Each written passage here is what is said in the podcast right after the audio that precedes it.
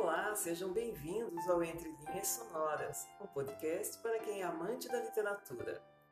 Eu sou Andréa Visoto e convido vocês para ouvirem e curtirem os melhores romances, poemas, contos, textos filosóficos e muito mais.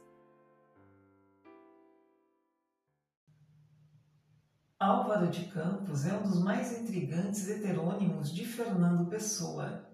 Ele não só escrevia poemas de estilos diferentes para cada heterônimo, como também criava biografias para eles. Algumas vezes até nos confundimos. Será que eles existiram realmente? Sim, existiam nas ideias e atos do poeta português. Álvaro de Campos nasceu em Tavira, Portugal, em 1890 e é considerado algo como um alter ego de pessoa, e a personalidade literária dele mais elaborada. Álvaro de Campos era engenheiro, mas não exerceu a profissão. Mas essa área transparece quando observa e retrata o homem dominado pela máquina.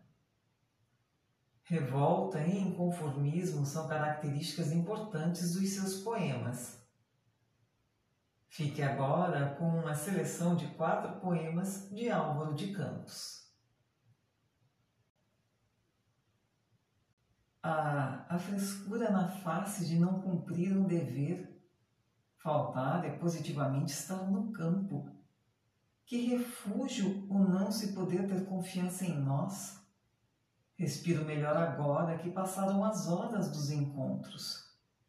Faltei a todos com uma deliberação do desleixo. Fiquei esperando a vontade de ir para lá, que eu saberia que não vinha. Sou livre contra a sociedade organizada e vestida. Estou nu e mergulho na água da minha imaginação. É tarde para eu estar em qualquer dos dois pontos onde estaria a mesma hora. Deliberadamente, a mesma hora. Está bem, ficarei aqui sonhando versos e sorrindo em itálico. É tão engraçada esta parte assistente da vida até não consigo acender o cigarro seguinte. Se é um gesto, fique com os outros que me esperam no desencontro que é a vida. Começo a conhecer-me, não existo. Sou o intervalo entre o que desejo ser e os outros me fizeram, ou metade desse intervalo, porque também há vida. Sou isso, enfim, Apague a luz, feche a porta e deixe de ter barulhos de chinelos no corredor. Fique eu no quarto só com o grande sossego de mim mesmo. É um universo barato.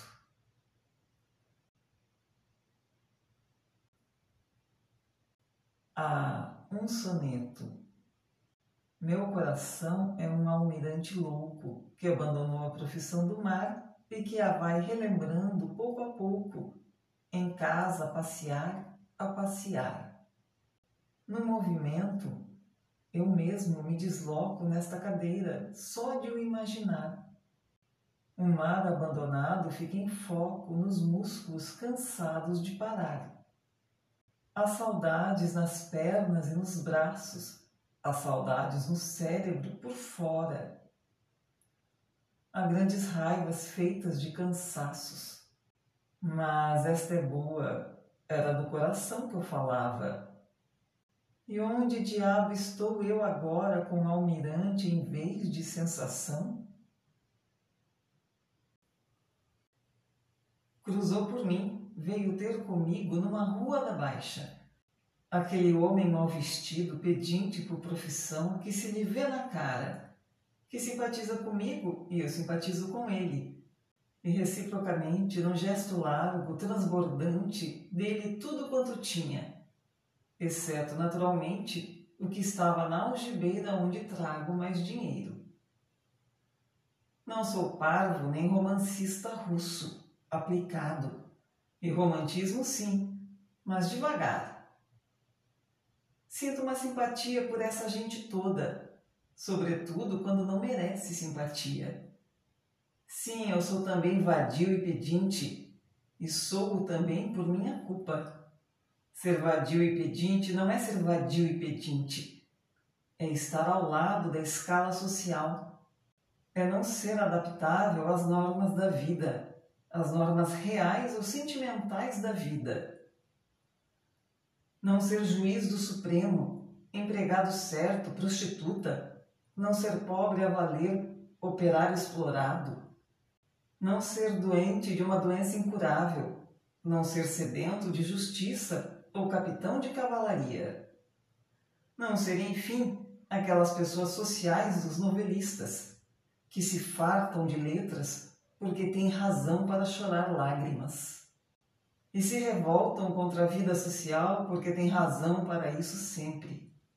Não, tudo menos ter razão, tudo menos importar-me com a humanidade tudo menos ceder ao humanitarismo. De que serve uma sensação se há uma razão para isso supor? Sim, ser vadio e pedinte como eu sou, não é ser vadio e pedinte o que é corrente. É ser isolado na alma, e isso é que é ser vadio. É ter que pedir aos dias que passem e nos deixem, e isso é que é ser pedinte. Tudo mais é estúpido como um Dostoiévski ou um Gorky.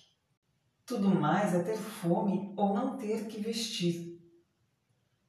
E mesmo que isso aconteça, isso acontece a tanta gente que nem vale a pena ter pena da gente a quem isso acontece. Sou vadio e pedinte a valer, isto é, no sentido translato, e estou me rebolando numa grande caridade por mim. Coitado do Álvaro de Campos, tão isolado da vida, tão deprimido nas sensações. Coitado dele, enfiado na poltrona da sua melancolia. Coitado dele que, com lágrimas autênticas nos olhos, deu hoje num gesto largo, liberal e moscovita tudo quanto tinha na algibeira em que tinha pouco, aquele pobre que não era pobre, que tinha olhos tristes por profissão. Coitado do Álvaro de Campos, com quem ninguém se importa. Coitado dele que tem tanta pena de si mesmo. E sim, coitado dele. Mas coitado dele que de muitos que são vadios e vadiam, que são pedintes e pedem, porque a alma humana é um abismo. Eu é que sei, coitado dele. Que bom poder me revoltar num comício dentro da minha alma mas até nem parvo sou, nem tenho a defesa de poder ter opiniões sociais. Não tenho mesmo defesa nenhuma. Sou lúcido. Não me queiram converter à convicção. Sou lúcido. Já disse, sou lúcido. Nada de estéticas com coração. Sou lúcido. Merda, sou lúcido. E assim encerramos mais um episódio de Entre Linhas Sonoras, o podcast para os amantes da literatura. Nos encontraremos na próxima semana. Aguardo vocês. Até lá!